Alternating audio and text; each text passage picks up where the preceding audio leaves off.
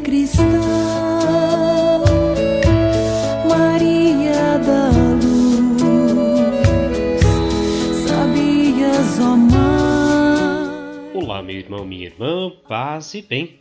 Convido que junto comigo, Padre Kleber Palhoque, rezemos em nome do Pai, do Filho e do Espírito Santo. Amém. Hoje celebramos o dia de Nossa Senhora do Carmo. Lembramos que a sua origem, ou em especial o título de Carmo, ele lembra a figura então do profeta Elias lá no Monte Carmelo, onde ele realizou muitos milagres. No século XII, alguns eremitas, aí se recolheram, algumas pessoas se recolheram no sentido também de colocar a sua vida é, de uma forma mais contemplativa, mais escondida, né? Sobre então o olhar de Nossa Senhora ou da Virgem Maria. Surge então a Ordem dos Irmãos da Bem-aventurada Virgem Maria de Monte Carmelo, os Carmelitas. Então, com carinho, recordamos hoje dia de Nossa Senhora do Carmo. O evangelho que nós rezamos hoje é de Mateus, capítulo 12, versículos 46 a 50. Naquele tempo, enquanto Jesus estava falando às multidões, sua mãe e seus irmãos ficaram do lado de fora procurando falar com ele. Alguém disse a Jesus: Olha, tua mãe e teus irmãos estão aí fora e querem falar contigo.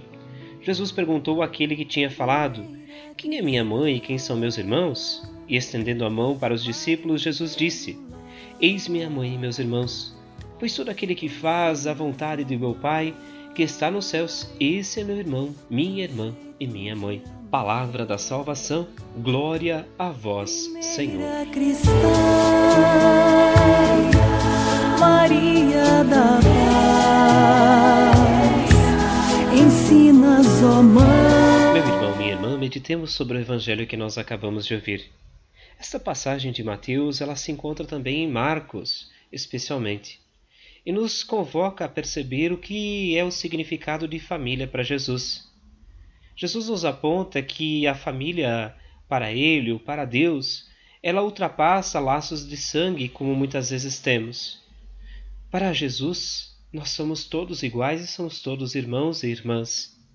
Não há diferenças, cores, raças, etnias, religiões, não fazem parte da compreensão de Deus.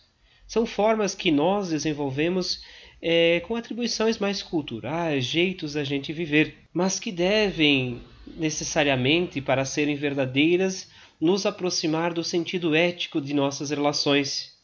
Cuidar daqueles que mais precisam, perceber que a irmandade ou a fraternidade é a forma única de relação que nós vivemos. Diferenças sempre teremos. Porém, como lidamos com elas é que Jesus nos chama a atenção. Segui-lo ou ser irmão por parte de Deus necessita também passar pela prática da ação da nossa fé, ou seja, amar como Jesus amou. Que nós possamos também em nossa vida construir a nossa fé buscando sempre esta proximidade com Deus, essa familiaridade, essa filialidade. E rezemos. Ave Maria, cheia de graça, o Senhor é convosco. Bendita sois vós entre as mulheres, e bendito é o fruto do vosso ventre, Jesus. Santa Maria, Mãe de Deus, rogai por nós, pecadores, agora e na hora de nossa morte. Amém. Que o Senhor nos abençoe, guarde e proteja. Ele que é Pai, Filho e Espírito Santo. Amém.